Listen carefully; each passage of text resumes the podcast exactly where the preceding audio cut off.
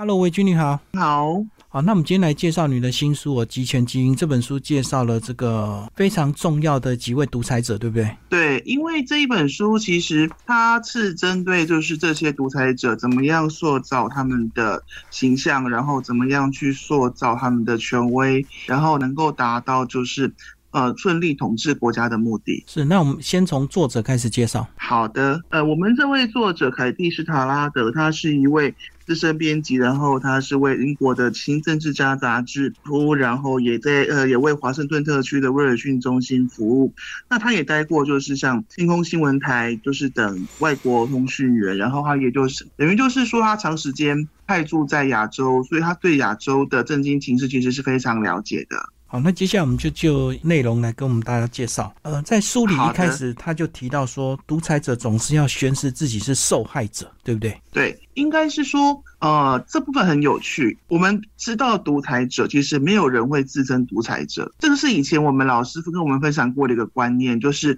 所有的独裁国家都一定自称是民主的。所有的独裁者都一定自称是民主的缔造者，或者是把国家从专制当中解救出来的英雄之类的。作者因为在亚洲待了很久，所以他回归到历史当中去看这些独裁者怎么样去建立自己的权威，怎么样去建立自己的形象。那他也不是发现，就是这其实是一个很普遍的现象，是这些独裁者通常在建立政权的时候，在建立自己权威的时候，都会强调说。其实我们的国家是受害者，然后我是把国家从受害的困境里解救出来的人。那我们之后做的所有的事情，都是为了挽救这个国家，然后是为了正义，是做正确的事，包括侵略别的国家。所以侵略别家变成他们在保护他们自己的国家这样子哈。呃，那其实这本书呢介绍非常多位的这个独裁者，那其实他们共同的敌人好像都是美国。对这一点其实是蛮有趣，应该也是说现在嗯国际形势的发展是这样的。那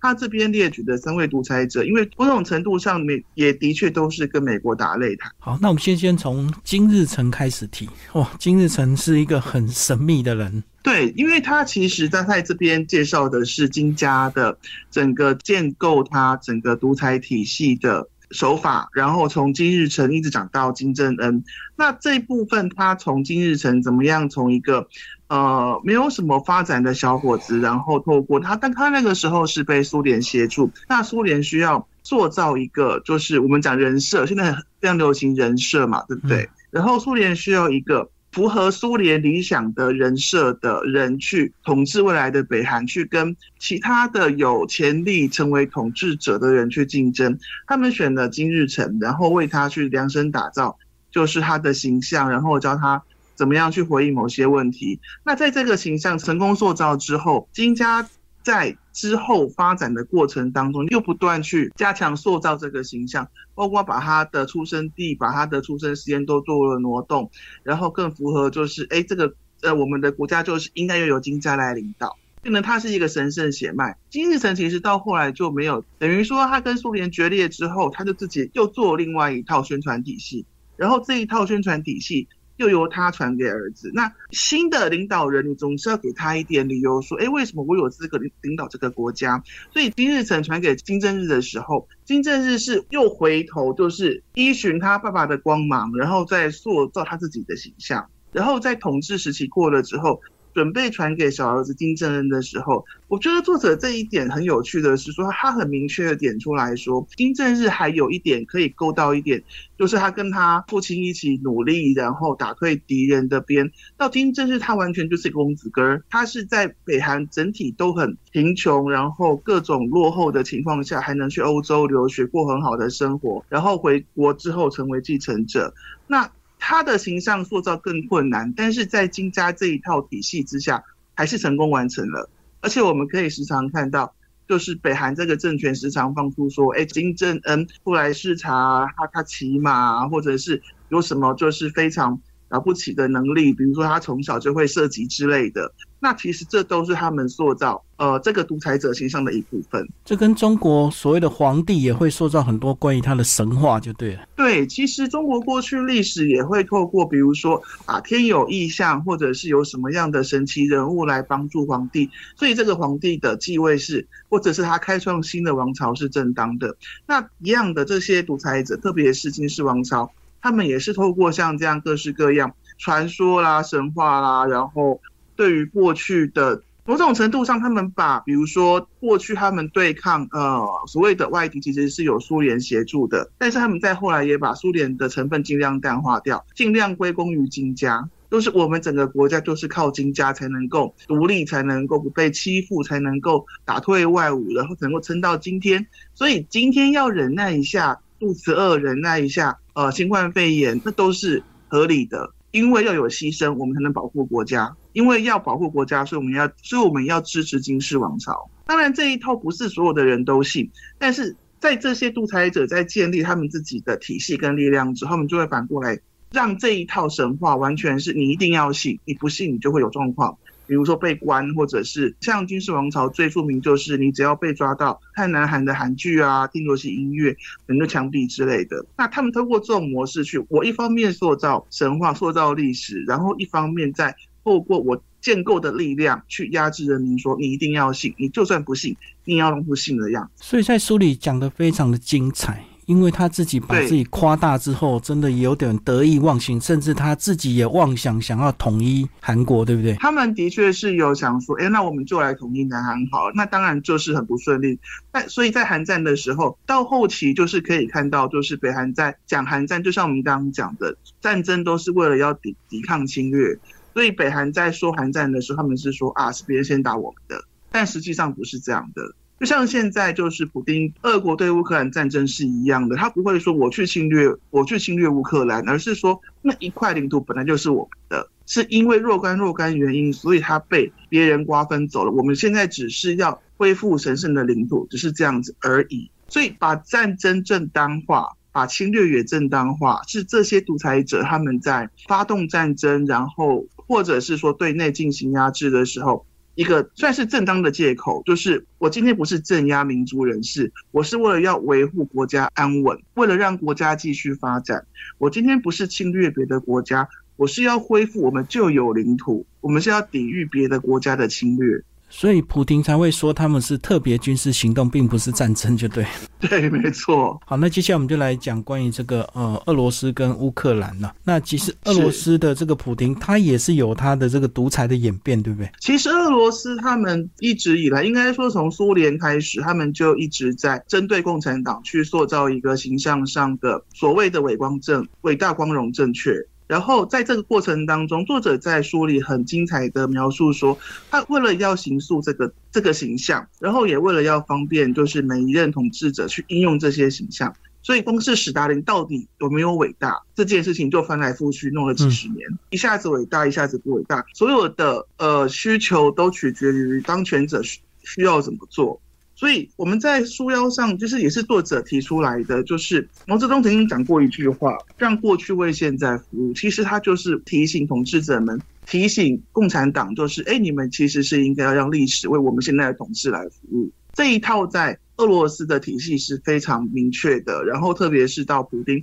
普丁基本上他是一个就是生长在苏联时期，所以他非常向往苏联时期的荣光。所以我们在看到乌克兰战争爆发之后，其实不只是乌克兰紧张，以前的旧苏联的一些国家，像是我们熟悉的立陶宛，他们就很紧张，他们会觉得说。我们好不容易变成一个独立国家，但是我们现在又要被拉回过去苏联那种，就是附庸在苏联底下，变成苏呃一个大国的一部分吗？我们不要了。所以这一部分变成是我们如果就是再跨出去一点，就会看到说，当普京发动这个战争的时候，他的借口是我们要恢复过去的光荣。但是对周边的国家来说，过去就特别是就苏联的国家来说，他们已经很清楚这一套体系，所以他们立刻会非常有警觉，就是。哇，这个就是过去那一套又要重来了，就是把过去分裂的全部再并吞回来，壮大他们自己的，应该就是要恢复过去那种呃领土很大、国家很强盛、苏联的荣光的概念，就是过去的国土范围就对。其实可能也是为了对抗北约吧。其实对抗北约也是对抗美国也是。那说穿了，其实它就是我认为对让过去为现在服务，其实是一个很传神的。怎么说呢？一个口号，然后他非常明确的点出目的在哪里。那现在的这个时候，这些领导者他们需要什么样的服务？他们需要对外侵略的借口，他们需要对对内压制的借口。他们需要推行政策的借口，所以在这个时候，他们就会透过我们是要抵抗啊，我们是要恢复啊，或者是我们因为民族自尊心，我们有民族自尊心，所以我们要做什么什么事。对，那如果过去不能为现在所用的话，他们就改写过去，所以他们就很会篡改历史，就对。就像韩战到底是谁先发动的，或者是像金日成到底生于哪里？然后书里也提到，就是我们很熟悉八年抗战嘛，嗯，但是在中国版的历史里面，国民政府是完全没有在帮忙的。这个其实像我们这个时代在读，呃，以前在上课的时候都会说，哎，呃，当时共产党就是在扯后腿什么什么。那是我们这个时代，我们四十几岁的人读书的时候就是读这样的内容。那中国那边是相反，他们反而是说啊，国民党、国民政府什么都没做，这个是一种双向的，两边都在处理对自己有利的说法。所以这一部分作者也在书里提到说，嗯，他也提示民主国家这些手法其实也不只是独裁者在用，那其实民主国家有一些需要的时候也是会拿出来用一下。就像英国在脱欧的时候也是会说，哎，我们要依循过去的什么样的的状况，然后所以我们有这样的决定。我记得书里是提到丘吉尔啦。他们等于也是用二战英雄的一些呃说话、一些主张来维系说，哎，我现在脱欧的主张是正确的。所以作者在这本书里也警示，就是民族国家的政治人物说，哎，这样子做其实是会有问题的。当这样做到过头的时候，就会像这本书里提到的三位独裁者一样，分别面临到不一，就是各自的困境。好，那最后当然也是要讲到中国这个从邓小平的这个一直到习近平。书里其实我最印象深刻的是，我们都习惯讲八年抗战，八年抗战，但是习近平为了要让他，因为现在日本跟中国的。关系很紧张，所以他为了要强化说，哎，我们其实我们备战，我们花很多钱在国防上是正确的，所以他们像他现在的做法就是八年抗战改成十四年抗战，因为八年不够长，把那个受苦的先拉得更长，然后把过去的那一段时间本来是界定是八年，那我们先变成十四年，表示当初我们的民族付出更多代价，我们的国家付出更多代价，所以现在国民应该要支持我这些政策。就为了合理他的这个军事的一个壮大的一个正当性，就对，对中国梦的正当性。好，我们最后来讲一下习近平啊。习近平其实他跟普京一直维持着。友好关系，但是在整个乌俄战争上，其实他好像就显得比较暧昧。对，因为这一部分，他一方面就像书里提到，他透过呃很多方式去建构他对美国、对台湾，然后对日本的一些动作的正当性。但是他一方面他又觉得说，似乎是透过就是乌克兰战争的发展，觉得好像还是需要修正一下方向。那其实这一部分。我是觉得在书里也提到蛮多有趣的过去的事例，然后放在现在好像可以预见未来的发展。就像韩战那个时候，北韩先出手，但是因为这个战争到后来是一个对北韩来说有一点说不过去，就是战争既没打赢，也没有说服南韩，所以他们就整个倒过来说啊，我们不是发动战争，我们是抵抗侵略。最后会不会朝这个方向发展？其实我也是非常好奇。对，而且这本书我觉得意外好看的是，他这个把这个整个像故事性的一个手法来书写，对不对？对他提到很多事例啦，比如说他提到就是中国的狼牙山五壮士，对，呃，被质疑说，哎，这个是一个就是捏呃虚构的故事，但是虚构者立刻被抓出来说，哎，你们这样讲是不正确的，甚至国家机器开始动起来，然后法院判决说，你们这样是污蔑先烈。那我们会发现说，其实像这样的操作在。北韩跟俄罗斯也同样存在，所以很多历史都有它虚构的理由，就对。对这些读者者来讲，对，像俄罗斯的部分，他提到就是有一个网友，他就是单纯在转贴一篇啊，当初呃二次大战是由共产党，因为当因为俄罗斯执政的是共产党嘛，是由共产党发起的贴文，立刻就被当局关切说你在干什么。他最后被罚是一个非常荒谬的理由，因为当局就去查他这个人，你过去做过什么事，你学校做过什么事。后来说你讲的这些东西都是错误的，因为你高中时的历史成绩只有 B，你历史不好，所以你是乱说的。像这样的国家政权建构的神话被。质疑被破解的时候，他们就呃这些独裁者就会透过质疑当事人的能力、人格去强化说，不是这这是真实的故事，我们国家确实经历过这些神奇的事情。对，所以也讲到最新的一些网络上的一些言论，所以也提到一些我们新有的名词哦，小粉红。对对对，那我们有一些当然小粉红是反串的，我们也晓得，因为小粉红另外一个称号是五毛。就是被质疑说他们是拿钱办事，但是其实有没有真的很认真的相信说我们的国家的确就是这样的状况的人，还是有，还是有。那这些人他们为什么会有这么执着的信仰？就是针对于说他们过去接受的教育，就是我们国家过去都被侵略，所以以前就是有一个呃回应，就是当中国有些网友被质疑说，哎，你们剽窃什么地方的版权的时候，他们就会说，我们已经付过版权费了，我们在两百年前就付过了。原因是因为八国联军，他们认为八国联军是一个国耻，所以书里也提到说，这种对于国耻的应用是共产党政权在处理的时候一个非常重要的手段。所以书里也提到，其实在中国他们有二十几个国耻日。这本书非常好看，推荐给我们的听众朋友。然后谢谢维军为我们介绍集权基因，然后好优文化出版，谢谢，谢谢。